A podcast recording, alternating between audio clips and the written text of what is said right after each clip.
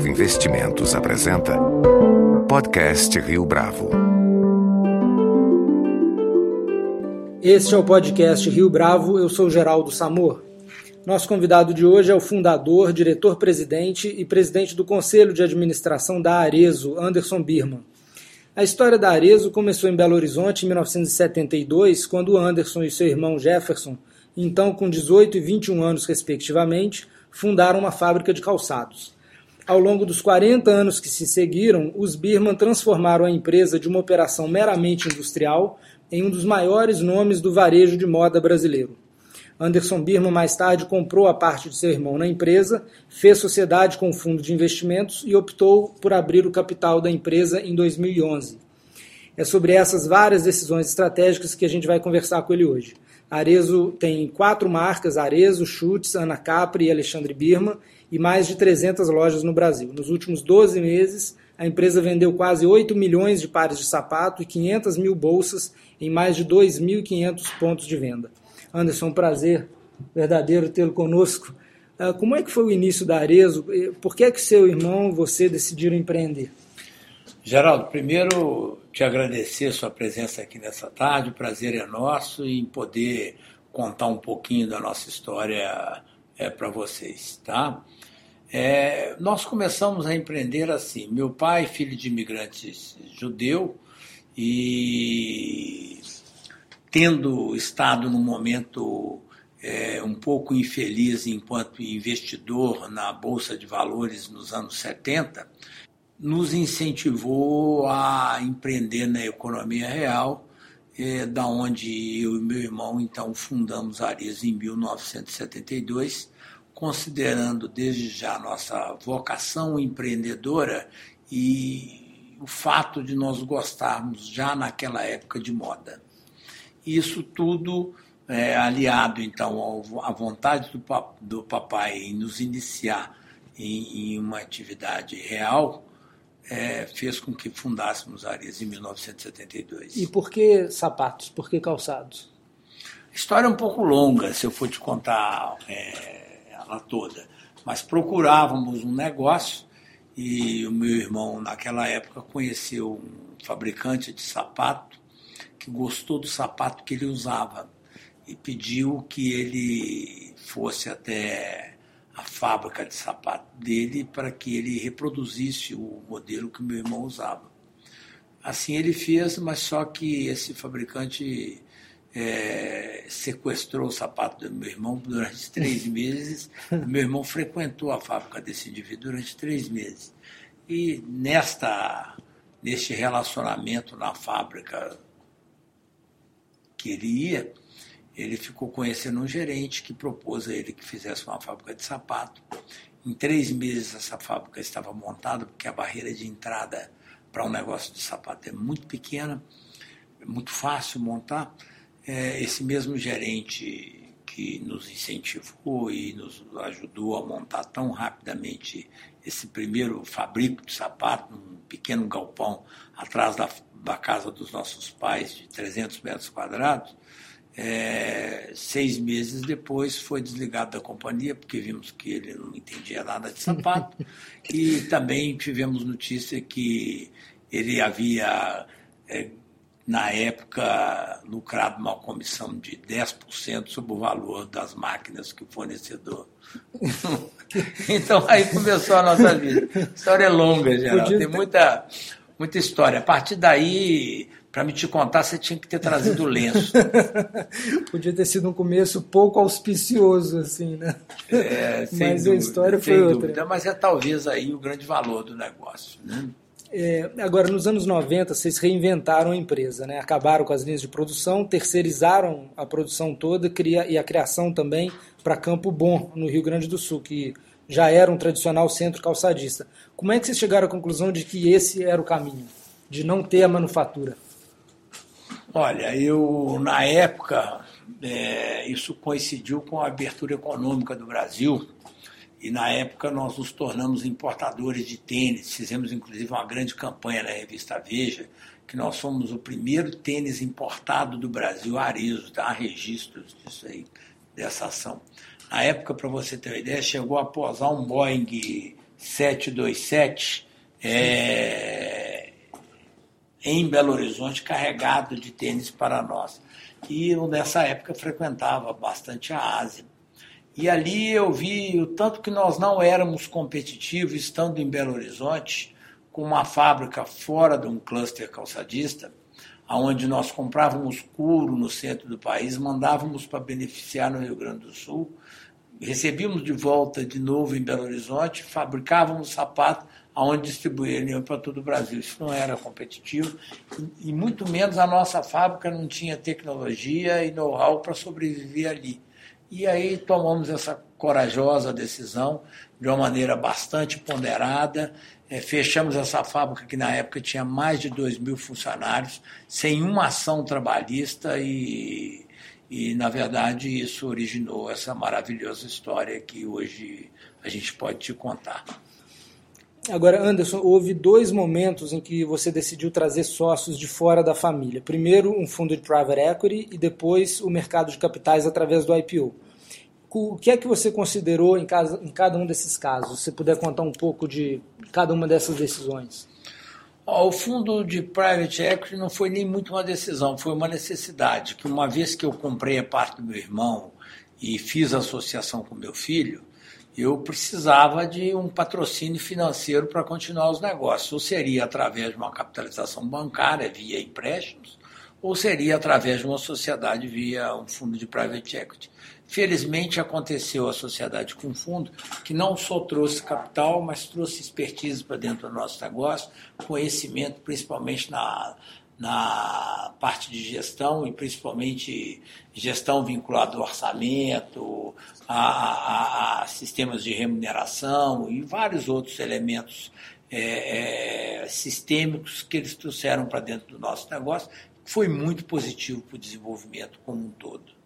E a partir daí a abertura de capital era uma consequência apenas natural, né? Sim, a abertura de capital já foi uma consequência e o início de uma nova era para a empresa. Né? Hoje, enquanto empresa aberta, vinculada a resultados, vinculada a planos, vinculado a metas que, de alguma forma, nós nos comprometemos com os nossos investidores, a dinâmica da companhia é bem diferente e, e nós temos vivido aí um, uma verdadeira lua de mel com a abertura de capital.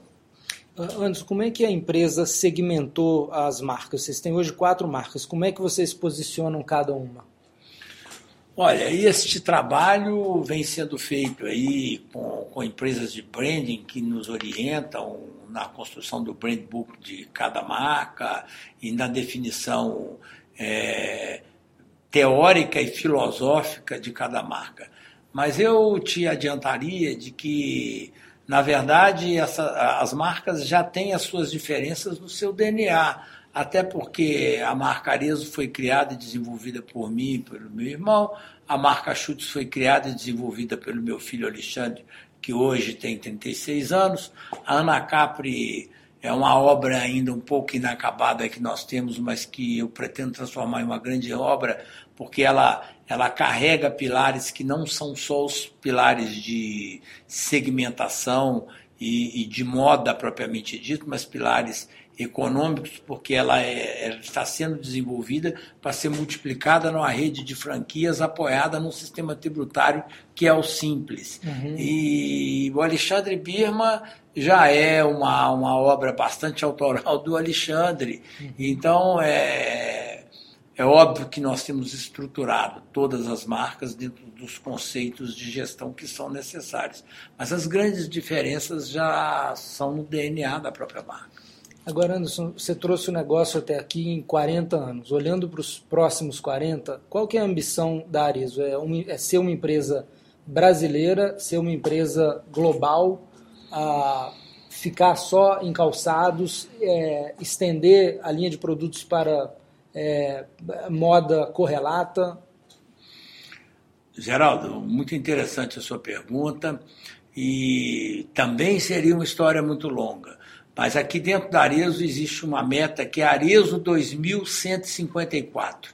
Isso faz parte de uma história breve, resumida para você aí, o seguinte.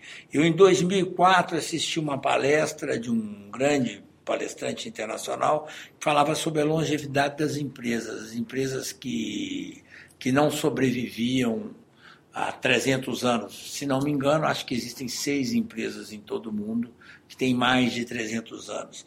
Eu achei que o desafio de ter mais 150 anos de empresa a partir de 2004 era bastante interessante. 2004 com 150, 2154, 154 é um número um pouco cabalístico aí para mim. Tem muita história com esse número 154. E na época eu tinha uma palestra aqui para os nossos franqueados, eu resolvi lançar essa ideia de longo prazo, de ser uma empresa longeva. E isso, para mim, é o mais importante. A gente quer crescer muito. Não sei se a gente vai ser local, se a gente vai ser global, eu teria alguma dificuldade em te responder isso agora, mas te digo que todas as atitudes que nós tomamos aqui dentro é para que a empresa seja sustentável e que ela seja longeva. E eu espero que nós estejamos aí em 2154 para contar essa história. Com os avanços da medicina, eu também espero.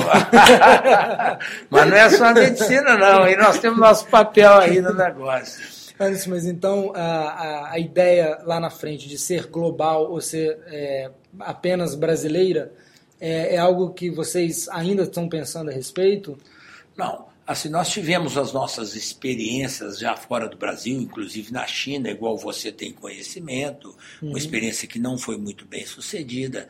E quando, principalmente a época do nosso roadshow, é, nós deixamos claro para os nossos investidores que o nosso interesse era o mercado interno e é o mercado interno. Eu acho que o mercado interno brasileiro tem muito ainda a crescer e desenvolver. Nós estamos assim iniciando um ciclo de crescimento e esse é o nosso principal negócio e a nossa principal fonte de interesse. O sucesso da marca Chutes no Brasil nos estimulou a fazer uma experiência, um aprendizado nos Estados Unidos, o que estamos fazendo agora no dia 5, abrindo uma loja da Chutes na Madison, num ponto excelente e aonde nós queremos aprender sobre o mercado americano. Uhum. Hoje, é, todos os planos, todos os projetos, é, todos os upsides previstos, todos os guides são para o mercado interno.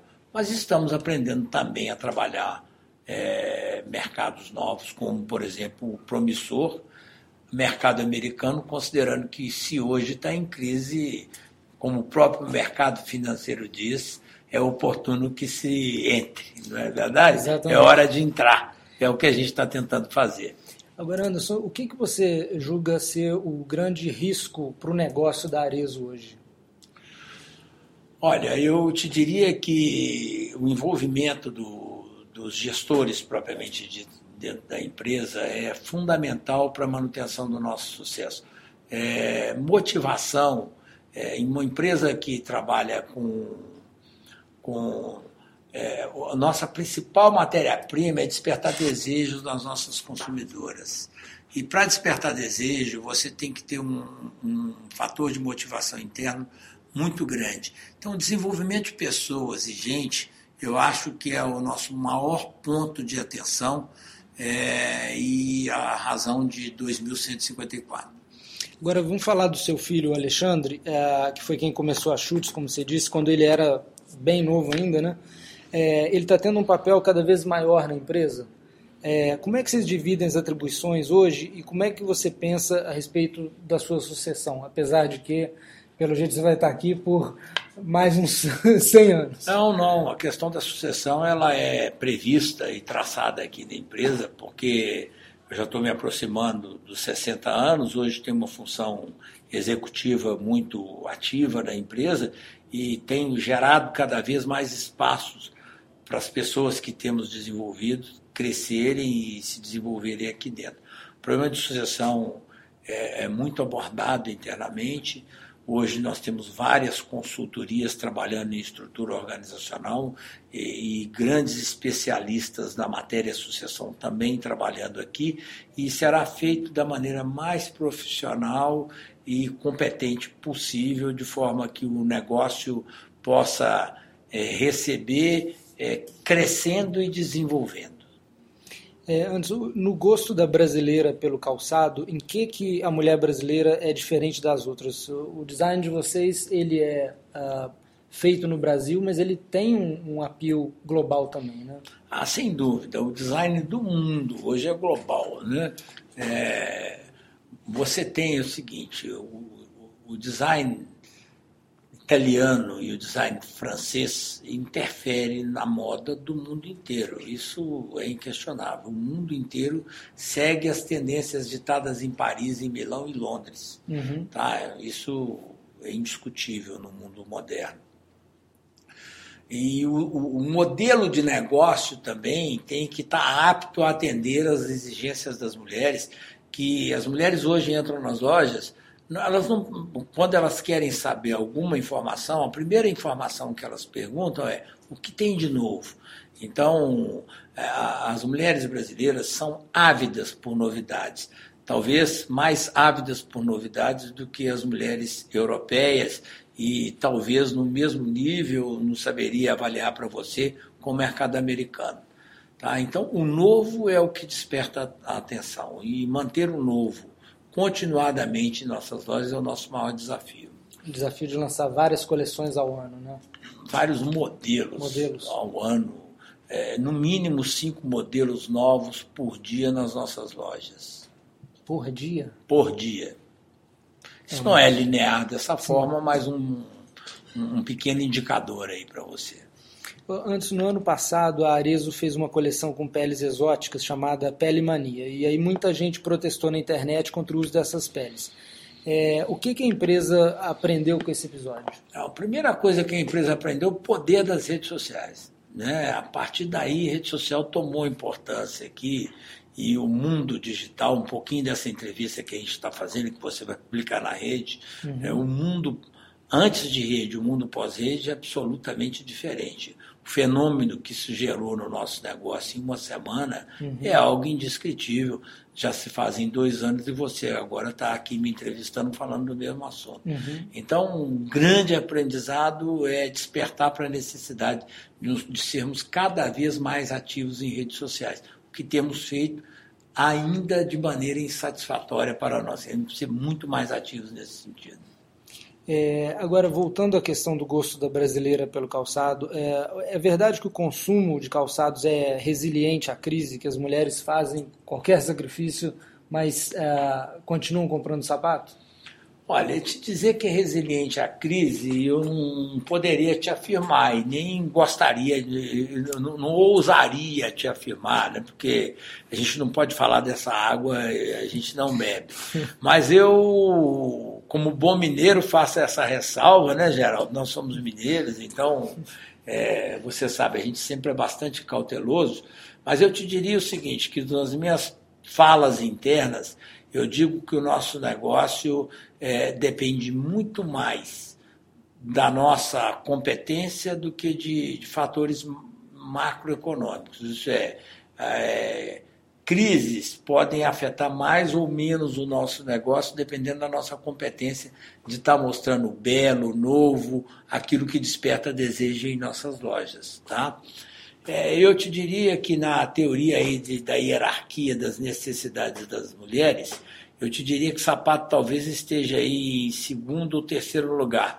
Curiosamente, te dou uma informação. É, é, você sabe qual é o primeiro? Não. Pintura de cabelo, tintura de cabelo. É mesmo. É, elas são capazes de passar fome, mas para pintar o cabelo. e depois Passar fome para um bom sapato é um bom motivo, no que além de emagrecerem, ficarem mais esbeltas, uhum. mais lindas, ainda são ajudadas por, por, por, pelo grande fetiche que o sapato exerce nas mulheres e nos homens. Eu acrescentaria para você também uma, uma constatação do seguinte: nós já pesquisamos aí para quem as mulheres se vestem, para quem elas usam sapatos. Né? Para seduzir, mas seduzir quem? Não são os homens, são as outras mulheres, é a competição entre elas. Isso estatisticamente comprovado. Mulher. Muito interessante. Olha aqui, nós estamos fazendo uma entrevista de homem para homem, podemos falar de mulher. Mulher é, é, é, é um capítulo à parte. Entender a alma feminina é uma, é, uma, é uma grande diferença para o negócio.